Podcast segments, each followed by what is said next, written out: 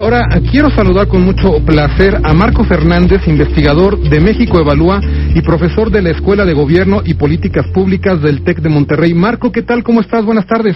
Hola, buenas tardes, Anuar. Oye, interesante este estudio que eh, arroja México Evalúa ahora sobre este estandarte que tiene el presidente López Obrador, pero que ha estado pues muy en duda, mucho en polémica el asunto de la corrupción. ¿Qué es lo que ustedes ven así en este primer año de gobierno? ¿Se ha cumplido esto que dice el presidente de combatir la corrupción?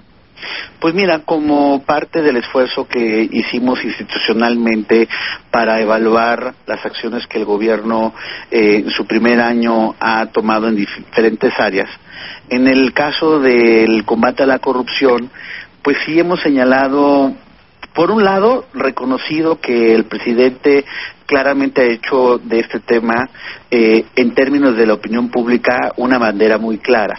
Pero lo primero que nos preocupa en ese sentido es que, pues de los dichos tendrían que seguir los hechos.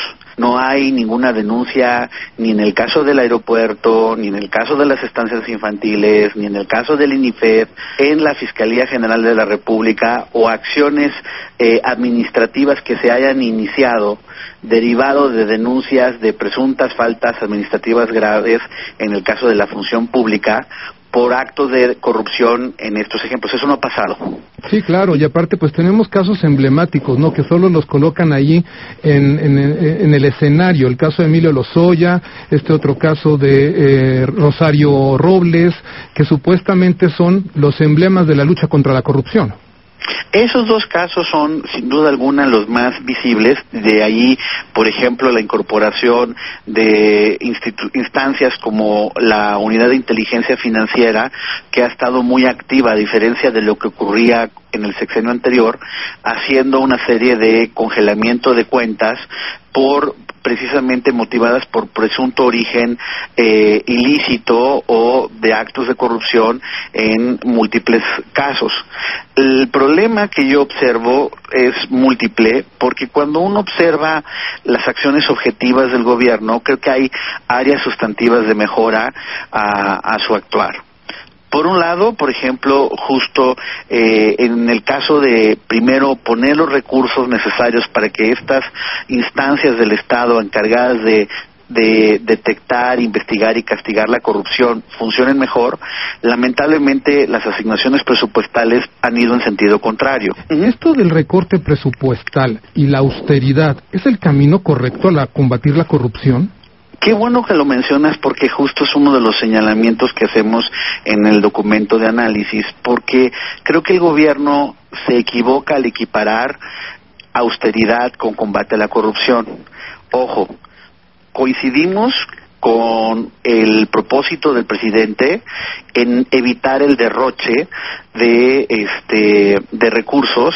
Nadie quiere que se pretenda tener eh, excesos en los salarios de los de los funcionarios públicos pero hay varias paradojas que, están detrás de las medidas del gobierno que ha anunciado con bomba y platillo que ha estado recortando plazas y salarios de los funcionarios públicos, pero nos metimos a ver esa información y por un lado pues lo que encontramos es que ha aumentado a pesar de lo que se había este mencionado eh, la partida precisamente de honorarios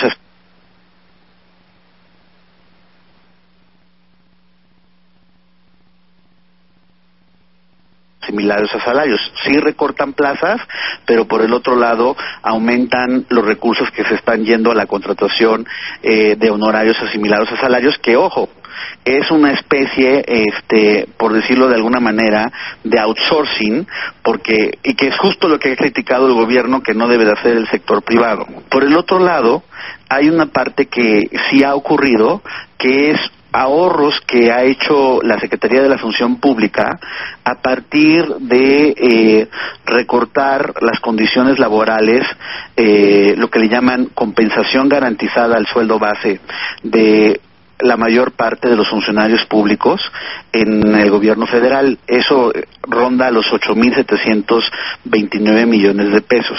Y aquí es donde creo que es importante que la audiencia que nos está siguiendo entienda la consecuencia. Sabemos por las investigaciones que se hacen sobre la relación entre salarios, condiciones laborales y probabilidad de corrupción, dos cosas. Uno, Salarios excesivos, por supuesto que no son garantía de evitar prácticas de corrupción y justo el caso, por ejemplo, de la señora Rosario Robles lo evidencia, en donde pues era una secretaria de Estado eh, con altos salarios, pero por el otro lado también sabemos que si tú bajas los salarios y erosionas las condiciones de trabajo de las personas en el gobierno, aumenta la probabilidad de cometer actos eh, de corrupción para, entre comillas, compensar el deterioro de sus condiciones laborales. Sí, para mejorar su nivel de vida de alguna otra forma. Marco, buenas tardes. Te habla Laura Manso. ¿Cómo estás? Hola, Laura. Oye, otra pregunta acerca de lo que hemos visto todo el año. Una de las cosas más interesantes me parece toda la información y que varios medios han dado seguimiento y que no han encontrado respuesta. Toda la información que se difunde, eh, que difunde el presidente en las mañaneras eh, y que luego no se puede comprobar. Eh, ¿Qué pasa ahí? ¿Qué análisis hicieron ustedes en cuanto a la transparencia y el acceso a la información? Hola, Laura. Mira, es otra pregunta que considero muy relevante. Sabemos que una herramienta fundamental para poder avanzar la lucha contra la corrupción es la transparencia de la información pública. Y se supone que el gobierno dice que en esta nueva transformación el estilo de hacer las cosas es distinto y que el que nada debe, nada teme. Por eso sorprende que cuando uno observa las peticiones de acceso a la información, el propio INAI, a través de su comisionado Joel Salas, ha informado que aumentó de manera sustantiva el número de declaraciones del gobierno federal de no existencia de la información. Hay 9.650 declaraciones de no existencia de información, una cosa que representa 160% más respecto al observado en el mismo periodo con el, el presidente Peña Nieto e incluso 290% más de declaraciones de no existencia respecto a la administración de Felipe Calderón. O sea, hay, hay menos transparencia en este gobierno comparado con los dos anteriores. Pues lamentablemente sí, a pesar de que eh, dicen lo contrario, y, y justo es ahí donde yo vuelvo a observar las contradicciones. El presidente de manera reiterada se ha lanzado contra el Instituto Nacional de Acceso a la Información, cuestionándolo, pues me imagino que no le es muy cómodo cuando precisamente el INAI le ordena al gobierno federal que transparente la información que ha mantenido de manera cerrada a las peticiones que hace la ciudadanía y los medios de comunicación. Y es ahí donde yo digo, bueno, a ver, pues no que se supone que el que nada debe, nada teme, y justo, si hay que rendir cuentas al pueblo de lo que se hace, pues, pues que se abra la puerta y que se vea con toda claridad toda la información disponible. ¿Quiénes son, por ejemplo, los famosos siervos de la nación? ¿De dónde se le pagan a estos funcionarios públicos que promueven la afiliación a los programas sociales del gobierno federal? Todo ese tipo de información que se le ha requerido al gobierno federal y que ha negado. A ver, en el sexenio anterior se pedía información y era la batalla para saber, por ejemplo, los recursos de la, de la eh, cruzada contra el hambre. Y el INAI estuvo empujando para que se abriera esa información. Es un ejercicio que se hace para pedir la rendición de cuentas de cualquier gobierno democrático.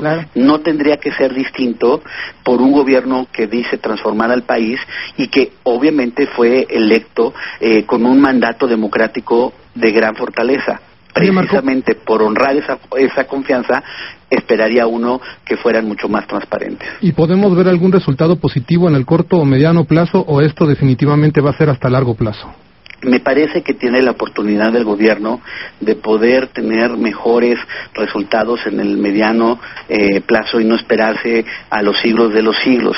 Por ejemplo, ha establecido esta nueva plataforma de alertadores tempranos al asunto de corrupción. Y aquí es donde uno se mete a ver la plataforma. La intención es buena, la ejecución con franqueza es bastante deficiente. No tenemos hoy eh, mecanismos para proteger de manera efectiva a quienes son testigos de un delito de corrupción no damos seguimiento a las denuncias, no nos han dado estadísticas, por ejemplo, de las supuestas miles de denuncias que la Secretaría de Función Pública ha recibido a través de este eh, sitio web. Justo ya pedimos otra vez la información por, por, por acceso a la información a través del INAI y seguimos en espera de esa información.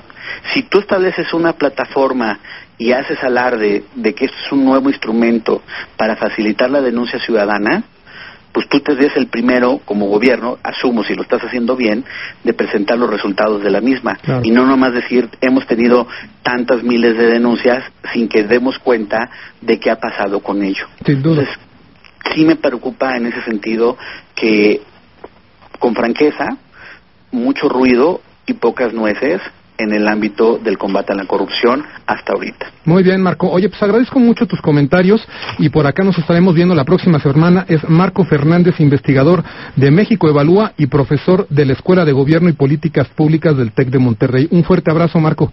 Como siempre, muy buena tarde, Anuar, Laura. Gracias, Marco. Gracias a ustedes. Bueno, continuamos con más.